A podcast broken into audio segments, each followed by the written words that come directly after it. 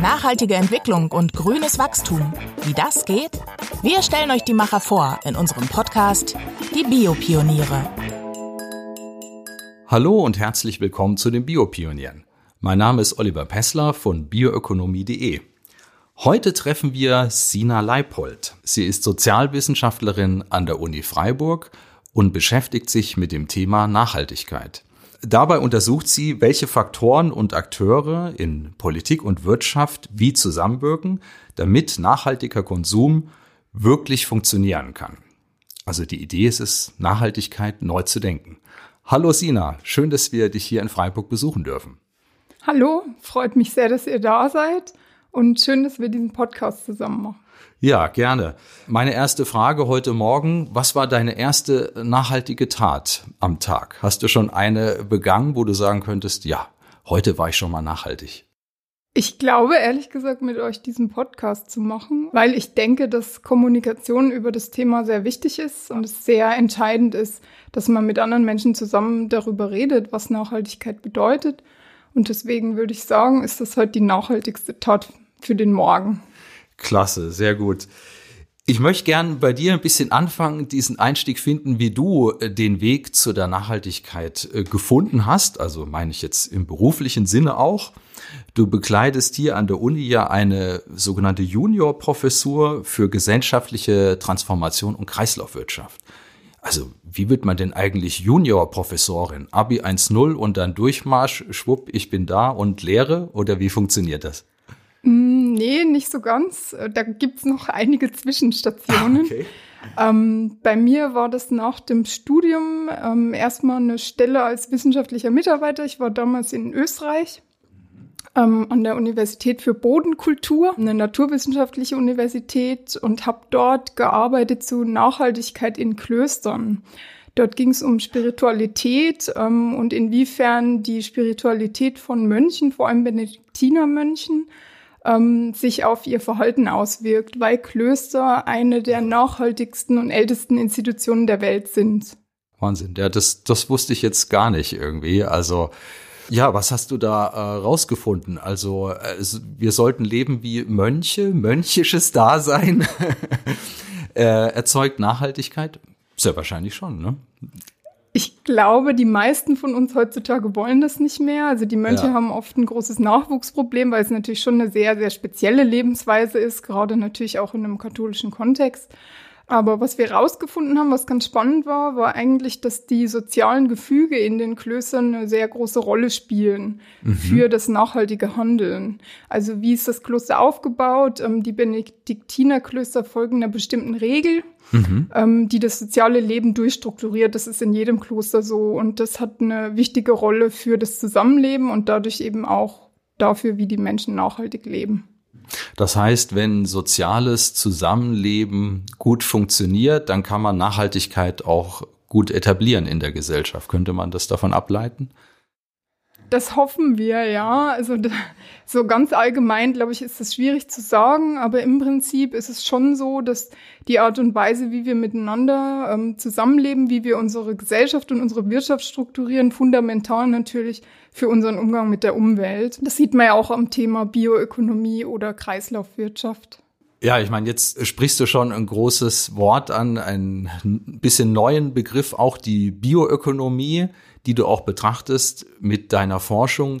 Welche Rolle spielt die Bioökonomie heute? Wir haben jetzt das Jahr 2020 und auch nächstes Jahr 2021. Äh, da ist das Wissenschaftsjahr in Deutschland auch dem Thema Bioökonomie gewidmet. Also man versucht verstärkt die Aufmerksamkeit der Öffentlichkeit auf dieses Feld zu lenken. Ähm, wie, wie würdest du das für dich definieren, die Bioökonomie? In welcher Hinsicht interessiert dich als Sozialwissenschaftlerin die Bioökonomie? Ich würde sagen, im Allgemeinen wird die Bioökonomie verstanden als einfach eine Wirtschaftsweise, die weggeht von fossilen Rohstoffen, also kein Öl und Gas mehr verwenden, mhm. ähm, sondern hauptsächlich nachwachsende und regenerierbare Ressourcen. Das sind in der Regel Agrar- äh, und Waldressourcen und eben auch Sonne, Wind und so weiter.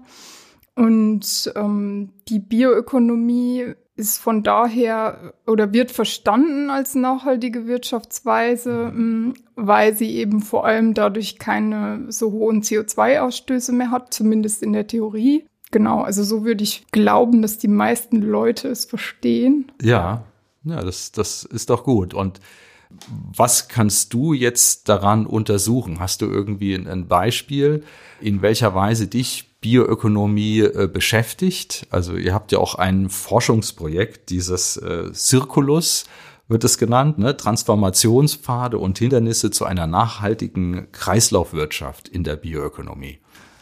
Hindernisse ist da ja auch eigentlich der spannende Begriff vielleicht, ne? Ja.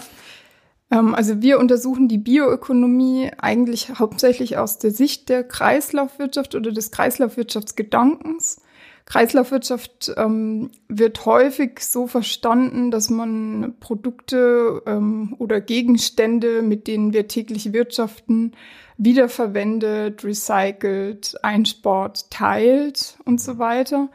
Und ähm, die Idee der Kreislaufwirtschaft hängt, glaube ich, sehr eng mit der Bioökonomie heutzutage zusammen, weil die Bioökonomie im Prinzip ein großes Problem aufwirft. Ähm, und zwar, dass wir einen sehr großen Teil von Ressourcen, die wir im Moment nutzen, um Energie oder Materialien herzustellen, also Öl, um Strom oder Plastik zum Beispiel herzustellen, ähm, eigentlich dieser riesige Teil an Ressourcen wegfällt und wir den durch biotische Ressourcen ersetzen müssen. Und da stoßen wir einfach an bestimmte Grenzen, weil wir diese Ressourcen, also agrar-, landwirtschaftliche Ressourcen natürlich auch benötigen, um ähm, unsere Nahrung herzustellen. Mhm. Und irgendwann kommt man da in eine Konkurrenzsituation. Also mache ich jetzt Energie draus, ähm, stelle ich ein Lebensmittel her oder stelle ich ein Material daraus her. Und die Kreislaufwirtschaft ähm, wird häufig so verstanden, dass sie einen Lösungsansatz bietet. Mhm. Das heißt, wenn ich einfach ein Material, das schon da ist, also ein Baum, der schon gefällt wurde, erst zu einem Möbel mache und dann weiterverarbeite zu einem Stuhl, wenn er irgendwann nicht mehr schön ist und ihn dann am Ende zu Pellets verarbeite und noch verbrennen kann, dann habe ich noch Energie. Mhm. Das ist so die Idee dabei.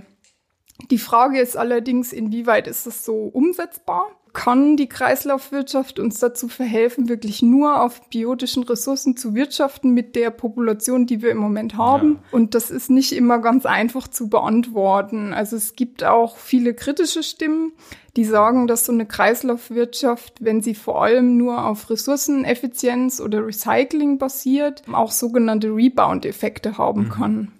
Also wenn ich zum Beispiel ein Material sehr gut recyceln kann und dann sehr günstig anbieten kann, tendieren Menschen dazu, das dann häufiger zu benutzen, was dann wieder dazu führt, dass man wieder eine Steigerung von Ressourcenverbrauch hat, was natürlich ein großes Problem darstellt.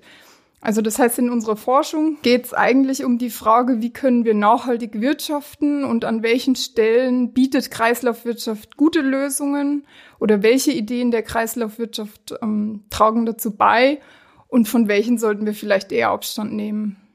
Ja, ist ein Riesenthemenfeld. Also wenn man jetzt so dieses Thema Müll betrachtet und recycelfähiger Müll, dann heißt es ja irgendwie in Deutschland, wir sind die Weltmeister im Müll sammeln und äh, auch recyceln. Da ist natürlich die Frage, inwiefern funktioniert das gerade mit dem recycelbaren Plastik? Was hast du da untersuchen können in diese Richtung? Also inwiefern ist Material wirklich recycelfähig? Gibt es da Lösungsansätze, Ideen, dass das, dass das gut funktioniert? Also beispielsweise mit Plastik? Und wie ist das mit dem Ersetzen durch sogenanntes Bioplastik? Also unsere Gruppe hat vor allem so zwei Arbeitsschwerpunkte. Der eine ist Lebensmittel und der andere ist Verpackung. Und da mhm. gucken wir uns an, was gibt's da für Ideen für Kreislaufwirtschaft und wie wird es umgesetzt. Und im Bereich Verpackungen haben wir uns vor allem in Deutschland ähm, das Recycling- oder Verpackungsrecycling-System angeschaut, ja. das 2019 novelliert wurde. Da gab es ein neues Verpackungsgesetz, weil es in dem System große Probleme gibt. Mhm. Ähm, ich habe kürzlich im Fernsehen einen Beitrag gesehen von ähm, jemandem, der auf einem Recyclinghof arbeitet und der hat den schönen Begriff Recycling-Märchen gebraucht. Hört, ähm, sich, hört sich ja schlimm an. genau. Also er hat im Prinzip argumentiert, dass ähm, viele der Stoffe, die wir heutzutage in den Müll werfen, also unsere Lebensmittelverpackungen, ähm, unsere Kartons, wenn wir irgendwas bei eBay bestellen und so weiter, dass die eigentlich nur zu einem geringen Teil recycelt werden. Also bei Papier sieht es noch etwas besser aus, aber bei Plastik ist der Anteil so um die 15 bis 20 Prozent, also sehr gering und der ganze Rest wird im Prinzip verbrannt. Ähm, und das bezeichnet man als sogenanntes thermisches Recycling. Aber im Endeffekt kann man aus den Materialien dann nichts mehr machen. Und dieses Problem haben viele im Recycling-Sektor auch erkannt. Ähm, es gibt auch ein Problem mit dem gelben Sack, der häufig unterfinanziert ist und das Aha. extrem gestiegene Müllaufkommen. Also ich glaube, eine UBA-Studie hat gezeigt, dass im Jahr 2018 ungefähr 226 Kilo pro Kopf Müll produziert werden in Deutschland. Pro Jahr dann, also Pro Jahr. von einer einzelnen Person im, im genau. Haushalt. Wahnsinn. Von einer einzelnen Person. Also wir alle, jeder ja. von uns produziert ungefähr 226 Kilo im Jahr. Genau, und weil das so ist, muss dieser Müll natürlich auch verarbeitet und weiterverarbeitet werden. Und was viele nicht wissen, ist, dass äh, einen großen Teil dieser Kosten eigentlich die Allgemeinheit übernimmt. Also es gibt das sogenannte duale System in dem ähm, Firmen auch Entgelte einbezahlen, wenn sie Verpackungen herstellen, um eben die ähm, Weiterverarbeitung mitzufinanzieren. Gleichzeitig werden aber die Stoffe von den Kommunen gesammelt und die Kommunen tragen auch einen großen Teil der Kosten. Und das System ist in den letzten Jahren immer mehr unterfinanziert gewesen und es war ein großes Problem. Das heißt, die, die Kosten müssen auch sehr stark die Kommunen tragen und die ja. Unternehmen würden versuchen, Kosten eigentlich denen aufzudrücken und abzuwenden vom Unternehmen selber. Ist das dann so eine Tendenz vielleicht? Nicht unbedingt. Ähm, das Problem ist eher, dass die Entgelte für die Verpackungen sehr niedrig sind ah, ja. Ähm, mhm. und dass es viele Unternehmen gab oder einen gewissen Teil an Unternehmen, die sogenanntes Freeriding betrieben haben. Also die weniger bezahlt oder weniger Verpackungsmaterial gemeldet haben, als sie wirklich hergestellt haben und dadurch natürlich wesentlich weniger bezahlt haben, was letztendlich dann für die Entsorgung zum Problem wird, wenn der Müll ja dann trotzdem da ist. Und genau deswegen gab es eben 2019 dieses neue Verpackungsgesetz, da hat man sieben Jahre darüber diskutiert und ist letztendlich aber daran gescheitert, also es gab einen großen Wunsch, Kreislaufwirtschaft herzustellen mhm. und das alles nachhaltiger zu machen, ja. mehr zu recyceln, das ähm, Verpackungsaufkommen auch insgesamt versuchen zu reduzieren. Hat nicht geklappt nach sieben Jahren, ähm, hauptsächlich, weil die Akteure Ängste hatten. Ah ja. Ähm, weil ähm, die Kommunen und das duale System sich quasi gestritten haben darüber, wer wie welche Ressourcen verwenden darf und welche Gelder bekommt und letztendlich eine Angst da war, dass ähm, eines der Systeme obsolet wird. Und es eigentlich um die Frage ging, wer ist der Gewinner oder der Verlierer von mehr Kreislaufwirtschaft. Mhm. Das finde ich ein sehr spannendes Ergebnis von unseren Studien, weil es eigentlich zeigt, dass wenn wir einen Schritt machen wollen zur Kreislaufwirtschaft oder zur Bioökonomie, wir uns auch darum kümmern müssen, wer könnten mögliche Gewinner oder Verlierer mhm. sein und mhm. wie kann man Kosten und Nutzen auch umverteilen.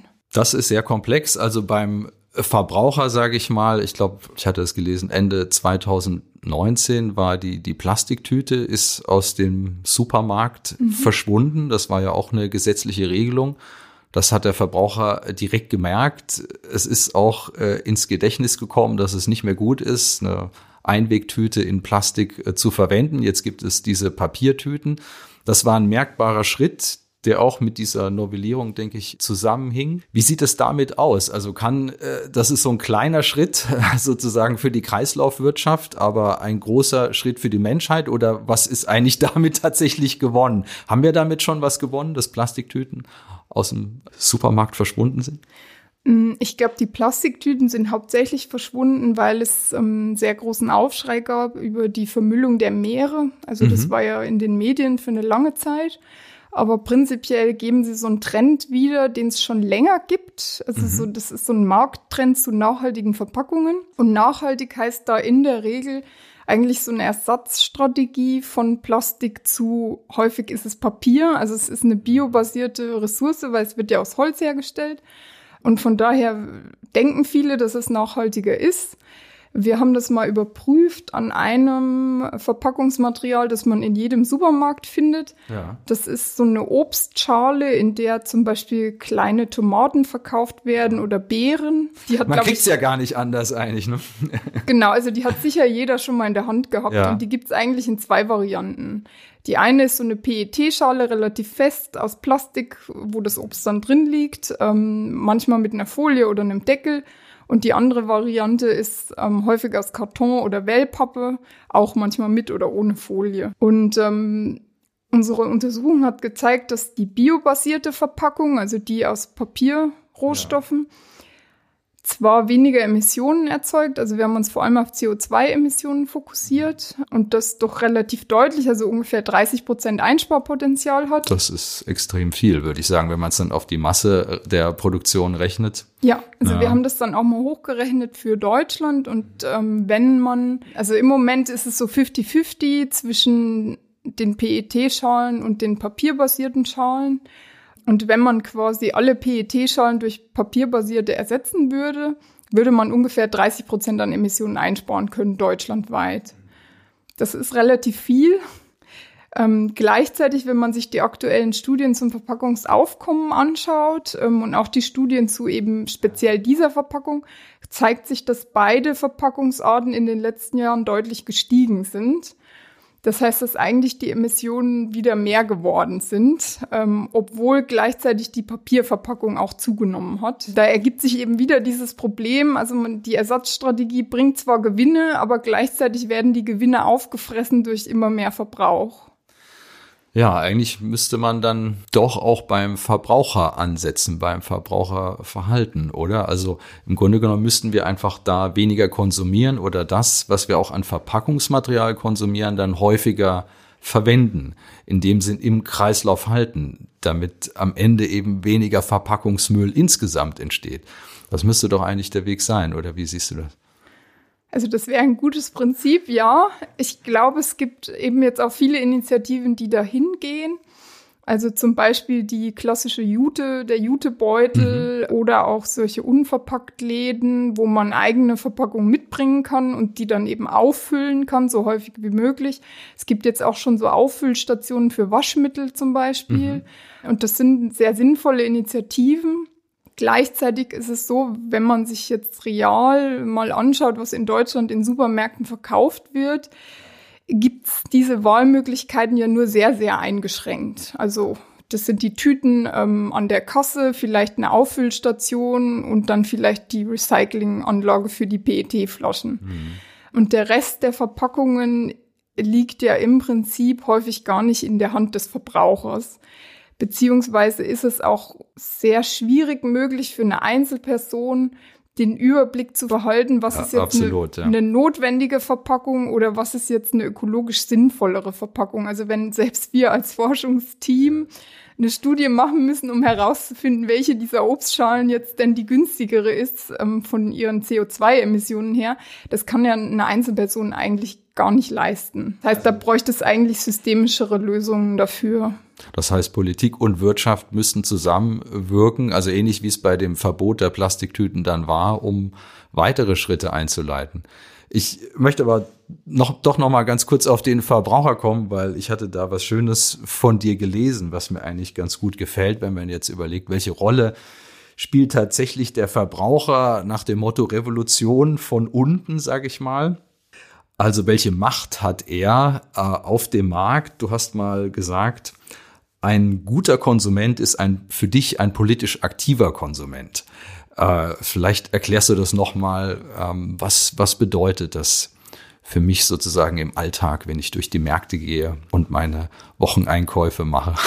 Es ist ja so, dass heutzutage viele Menschen sich Gedanken über das Thema Nachhaltigkeit machen und da gerne auch etwas dazu beitragen wollen. Und ähm, der einfachste Weg, zumindest glaubt man, ist ja in den Supermarkt zu gehen und irgendetwas zu kaufen, von dem man denkt, dass es nachhaltig wäre. Natürlich, das, das ist der erste Schritt, ja. Das bringt natürlich zum einen die Problematik mit sich, dass man nicht genau weiß, was das Nachhaltigste ist. Also ich hatte kürzlich ein Gespräch mit einer Unternehmensvertreterin aus Österreich, die mich gefragt hat, ja, wir möchten gerne was tun, wir möchten Verpackungen nachhaltiger machen. Was sind denn die besten Indikatoren? Natürlich gibt es verschiedene Indikatoren, ähm, die sogenannten Fußabdrücke, wo man zum Beispiel Energie, Landverbrauch oder CO2-Emissionen messen kann. Gleichzeitig hat man aber das Problem, dass es immer auch auf die Verpackung und den Kontext ankommt. Also manche Verpackungen haben zum Beispiel einen höheren Wasserverbrauch als andere. Das kann zum Problem werden, in, wenn sie in einer Region hergestellt werden, wo es Wassermangel gibt. Wenn sie in einer Region hergestellt werden, wo es keinen Wassermangel gibt, ist es vielleicht überhaupt gar kein Problem und es ist die beste Verpackung, die man in dem Kontext haben kann. Und dieses Problem zu durchdenken ist selbst für Unternehmensvertreter und Wissenschaftler nicht einfach und das für jeden Einzelfall zu durchdringen. Deswegen ist es auch als Konsument sehr schwierig, da immer die richtige Entscheidung zu treffen, beziehungsweise manchmal gibt es die auch nicht per se. Und deswegen ist es eigentlich sinnvoller aus meiner Sicht ähm, zu sagen, man strebt generelle Lösungen an, die nicht von Einzelentscheidungen abhängig sind, sondern man macht bestimmte Vorgaben. Also ich hatte das Verpackungsgesetz genannt. Ähm, das gibt zum Beispiel vor, dass die Verpackungen nachhaltig und möglichst biobasiert sein sollen. Ist auch nicht ideal, weil es sehr breit gefasst ist. Ja. Ähm, aber zumindest gibt einen Weg vor, der dann ähm, Unternehmen und auch ähm, Prüforganisationen zum Beispiel dazu anhält, auf diese Kriterien besonderen Wert zu legen, die dann auch die Zeit und die Ressourcen haben, das in Studien nachzuverfolgen. Das heißt, da ist dann noch ein Spielraum da, um das individuell zu interpretieren, für jedes Unternehmen nach seinen Möglichkeiten, Voraussetzungen, diesen biobasierten, nachhaltigen Weg einzuschlagen dann. Ne? Ja. In der Regel ja. Und also dieses konsumentenbasierte oder konsumbasierte Nachhaltigkeit ist aus meiner Sicht zum anderen auch schwierig, weil sie soziale Ausgrenzung teilweise auch bewirkt. Also Bio-Lebensmittel oder unverpackt Läden sind manchmal etwas teurer als andere. Nicht jeder kann oder möchte sich das leisten. Und ähm, es ist ja auch die Problematik da, dass im Alltag man nicht, auch nicht immer die Zeit und die Ressourcen hat, alle nachhaltigen Lösungen so zu nutzen, wie man vielleicht müsste oder könnte. Das heißt, das Problem ist auch, dass man im Moment zu viele Wahlmöglichkeiten hat. Also wir haben ja gesehen, dass das Wegnehmen von den Plastiktüten in den Supermärkten im Prinzip sehr wenige von uns wirklich stark getroffen hat. Obwohl uns da vielleicht eine Wahlmöglichkeit genommen wurde, aber die war jetzt doch nicht so kriegsentscheidend, wie wir alle glauben manchmal. Ja, Auswahl haben wir natürlich viel in, in so einem Supermarkt. Das ist auch das, ja, letztlich auch kapitalistische Prinzip, was dahinter steht, äh, dass das Wirtschaftssystem davon lebt, von dieser großen Auswahl und äh, ja, letztlich auch Anreize schafft, sich da auszutoben. Du hattest erzählt mit den Obstkörbchen, dass ihr das untersucht habt. Und das Spannende finde ich jetzt eigentlich auch mal, weil wir dich ja sozusagen als Geisteswissenschaftlerin auch treffen. Wie stellt ihr eure Studien an? Wie funktioniert das eigentlich jetzt? Man könnte jetzt auch ein bisschen gewissermaßen Werbung mal machen für deinen Bereich. Bioökonomie, klar, man braucht die Wirtschaft, man braucht die Biotechnologie dahinter, die Naturwissenschaften, aber um zu verstehen und zu bewerten, ob das, was produziert wird und wie es in den Kreislauf gelangt und recycelt wird, da brauchen wir eigentlich soziale Studien und müssen Umfragen starten, um zu sehen, ob das ganze System funktioniert. Vielleicht kannst du mal einen Einblick geben, ja, wie entsteht so eine Studie? Wie wird das erhoben? Macht ihr Umfragen? Habt ihr standardisierte Umfragebögen? Äh, wie, wie kommt die Statistik rein, die Zahlen? Generell arbeitet unsere Gruppe interdisziplinär. Das heißt, wir arbeiten mit Sozialwissenschaftlern und Umweltwissenschaftlern in einem Team. Und das heißt, ich selbst bin Sozialwissenschaftlerin und noch zwei äh, Mitarbeiterinnen im Team.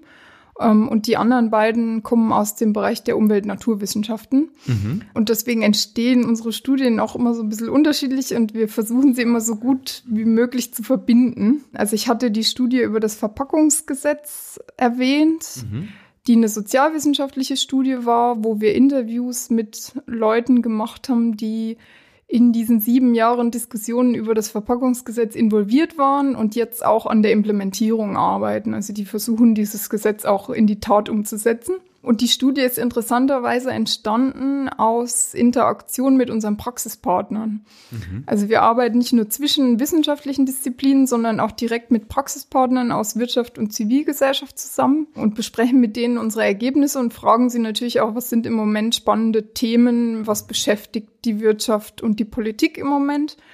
Und so kamen wir auf das Verpackungsgesetz und damit verbunden auch die Studie über die Obstschalen, also mal zu schauen, okay, was kann das Verpackungsgesetz in seiner jetzigen Form eigentlich bewirken? Und die Obstschalen haben wir uns ausgesucht, weil das eine sehr gängige ja. Verpackung ist in Deutschland, also die man wirklich in jedem Supermarkt einfach kaufen kann. Ja, ich denke auch diese Akteure dann äh, zusammenzuführen über solche Fragestellungen und zu sehen, wie die eigentlich denken, in welche Richtung. Und du sagtest es vorhin, wer ist jetzt Gewinner oder Verlierer von, von so einer äh, Gesetzesimplementierung, was die Leute genau beschäftigt, dieses Bild überhaupt zu zeichnen. Das ist ja nicht von alleine da, sondern es sind alles einzelne Akteure und man muss das zusammenbringen, einen Überblick bekommen und äh, einordnen. Das ist eigentlich doch das, was, worauf es bei dir auch ankommt, denke ich, oder? Genau. Also wir schauen einfach, dass wir so einen Überblick schaffen können, auch über die Narrative, die Menschen ähm, nutzen, um Themen, also sehr komplexe Themen wie Bioökonomie oder Kreislaufwirtschaft zu beschreiben. Ähm, weil diese Begriffe sind ja nicht sehr klar. Das heißt, der eine verbindet das eine damit, der andere etwas anderes. Ähm, und diese Narrative behindern uns auch manchmal, uns gegenseitig zu verstehen und gemeinsame Lösungen zu finden. Und das Ziel unserer Forschung ist eigentlich zu schauen, welche Narrative gibt es ja. und wie kann man auch Narrative vielleicht in der Zukunft gestalten, zum Beispiel gemeinsam mit den Akteuren, die da beteiligt sind, damit sie eine gemeinsame Vision bekommen und auch wissenschaftliche Ergebnisse mit einbeziehen können, möglichst gut und umfangreich und so eben Politik machen können, die uns hin zu so einer Transformation bringt. Ja, das wäre so äh, auch eine Vision äh, für die Zukunft. Also so wie du sagst, hört sich doch nach einem sehr praktischen Input an, auch so, äh, den ihr geben könntet oder was, was ist da vielleicht auch dein persönliches Ziel mit deiner Arbeit äh, erreichen zu wollen? Also praktischer Input ist ein gutes Stichwort. Ähm, wir versuchen möglichst nah an den Politiktreibenden und Wirtschaftstreibenden zu arbeiten, zu schauen, was sind die Themen, die die Leute wirklich umtreiben und wie können wir da einen Beitrag leisten? Also was, was sind die Probleme, die Menschen haben, um zu einem nachhaltigeren Wirtschaften zu kommen? Und ähm, wie kann man den Leuten helfen, dorthin zu kommen? Also Politik zu machen, die was Nachhaltiges stützt. Und auch, was ist das Nachhaltige? Also was sind so Lösungswege aus einer umweltwissenschaftlichen Sicht, die sinnvoll sind? und wo sollte man schauen, dass man die Wege eher vermeidet. Und äh, ein, ein praktisches Beispiel noch vielleicht aus deinem Alltag äh, zum Schluss. Wie, wie gehst du denn einkaufen? Hast du auch eine praktische Verpackung dabei? Ich hatte gelesen, dass äh, du warst ja mal in Indien irgendwie mhm. und äh, da hast du was mitgenommen. Eine oh, Idee. Ja. Die habe ich heute auch dabei, die Verpackung. Indien war sehr spannend für mich, ähm, hat mich eigentlich zu dem Thema Umweltpolitik und nachhaltiges Wirtschaften gebracht, mhm. Weil die Inder, sagen wir mal, sehr viel ehrlicher sind vielleicht als wir, was ihr, ihren Konsum und so weiter angeht. Also dort hat man den, also ist man wirklich tagtäglich mit dem Müll und Umweltproblemen ja. konfrontiert. Gleichzeitig haben sie aber auch sehr viele gute und nachhaltige Ideen, vor allem im Bereich Verpackungen. Also vieles dort ähm, wird aus rostfreiem Stahl hergestellt. Aha. Und sie nutzen also solche Stahlbehälter, die man früher, glaube ich, auch in Deutschland benutzt hat, um Lebensmittel zu transportieren. Ah, okay. Eigentlich im täglichen ja. Gebrauch. Oder zum Beispiel auch gepresste Blätter für Mitnahme, Essen und so weiter. Genau, das nutze ich zu Hause beim Einkaufen ist es so semi-hilfreich. Da versuche ich natürlich auch den Jutebeutel zu benutzen und so weiter. Gleichzeitig muss ich aber sagen, ich glaube, wie die allermeisten anderen ähm, mache ich auch pragmatische Entscheidungen ähm, ja. und kaufe auch in Supermärkten, die da sind. Das heißt, ich versuche darauf zu achten, aber es gelingt nicht immer. Also Sina, Nachhaltigkeit neu gedacht und ähm, vor allem auch ehrlich beantwortet. Herzlichen Dank für diesen nachhaltigen Podcast zu dem Thema Kreislaufwirtschaft und Nachhaltigkeit in den Sozialwissenschaften. Toll, dass wir hier sein durften. Ich sag bis zum nächsten Mal zu den Biopionieren. Freue ich mich, wenn ihr wieder einschaltet und vielen Dank nochmal, Sina. Tschüss. Vielen Dank euch. Ja, und wenn ihr noch ein bisschen mehr erfahren wollt und sehen wollt, woran Sina genau arbeitet und wie sie das macht, dann guckt doch mal in unser Video rein und in unser Porträt über Sina Leipold, das ihr auch bei den Biopionieren auf bioökonomie.de finden werdet. Tschüss und bis zum nächsten Mal. Die Biopioniere, der Podcast über nachhaltige Entwicklung und grünes Wachstum. Mehr zum Thema, weitere Podcast-Folgen und spannende Videos auf bioökonomie.de.